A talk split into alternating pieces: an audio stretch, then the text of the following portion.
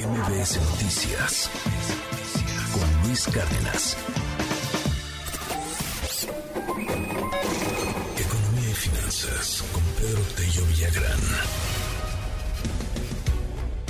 Hubo un foro, es el foro de Perspectivas Económicas 2023 en el ITAM. Ahí estuvo Alejandro Díaz de León, él es el exgobernador del Banco de México. Estuvo también Alejandro eh, Gerner, es el director de Georgetown Americans Institute. Estuvo Guillermo Ortiz, hombre, ¿se acuerda de Guillermo Ortiz? El exsecretario de Hacienda, hace ya muchos años. Y, y bueno, pues más o menos todos coinciden en algo.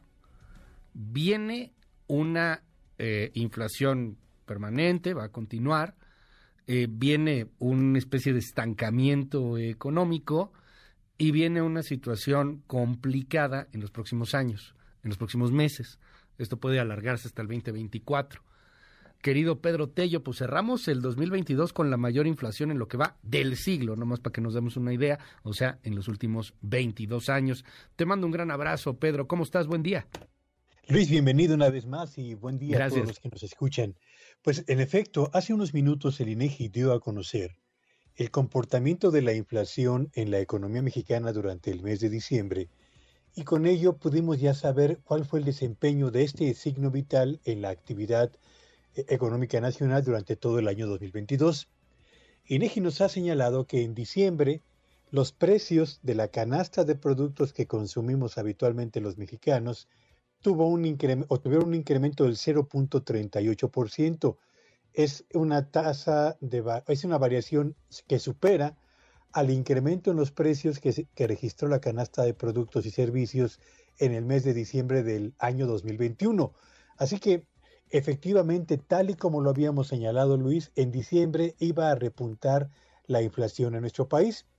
Esto colocó la inflación general en México en un 7.82% y la inflación subyacente, aquella que elimina los precios más volátiles, en un 8.35%.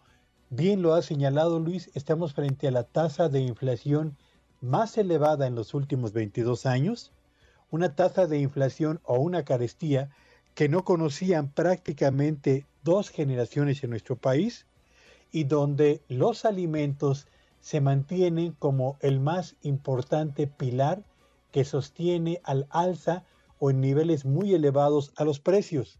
Si la inflación en México general fue del 7.8%, los alimentos cerraron el año 2022 con una variación en sus precios superior al 14%. Y si nos referimos exclusivamente a las eh, carnes, carne de res, carne de pollo, eh, carne de puerco, ahí estamos hablando de que los incrementos fueron de casi el 12%. De modo pues que la inflación general se mantuvo en un nivel que es casi el doble del techo de la meta objetivo del Banco de México.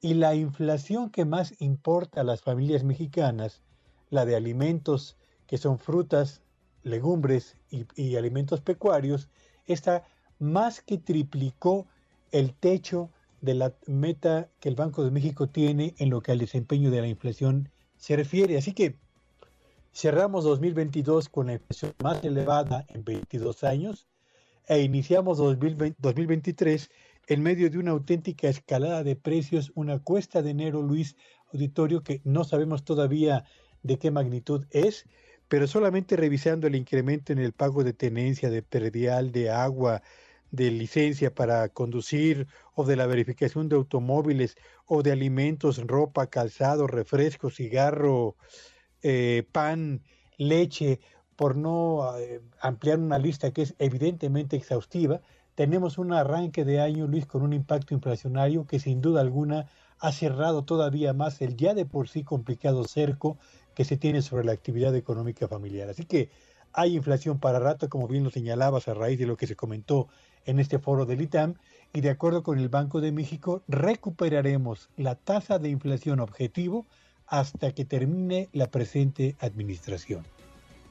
Pues sí, vaya, vaya tema que tenemos ahí eh, frente a nosotros, Pedro, por lo que señalábamos final, eh, finalizando el año pasado, ¿no? O sea, una cuesta de enero que se viene pesadita también, aunque decía el presidente que, probablemente no había cuesta, pues no, como no, sí, sí se viene muy, muy complejo. Me llama la atención, pues, la coincidencia de pronósticos, ¿no? Si bien hay quien dice, como Guillermo Ortiz, en este eh, seminario de perspectivas económicas 2023, que eh, ve un panorama en el que sí va a haber una, una desaceleración y si hay una recesión, pues ni se va a notar, pero sí está complicado, pues la coincidencia es una especie de estancamiento, o sea, la cosa no va a mejorar. Eh, sí, por supuesto, a ver, cerramos 2022 con una inflación del 7.82%. Hasta este momento, los más de 36 grupos de análisis del sector privado que encuesta mes a mes el Banco de México para conocer su pronóstico de crecimiento de la economía, pero también de la inflación, ubican la inflación esperada en el 2023 en un 5.1%, es decir, casi tres puntos porcentuales por abajo de la inflación con la que cerramos 2022, pero todavía más de un punto porcentual por arriba del techo de la meta objetivo del Banco de México. Y en materia de crecimiento económico, Luis, cerramos 2022 con un avance de la economía del orden del 3% y las estimaciones para el 2023 ubican el crecimiento hasta este momento en un 1%, es decir, la tercera parte del crecimiento que registramos el año anterior. Así que sí, habrá menor inflación, pero también habrá un crecimiento considerablemente menor respecto al del año anterior. Gracias, querido Pedro. Te mando un gran abrazo y te seguimos en tus redes. ¿Cuáles son?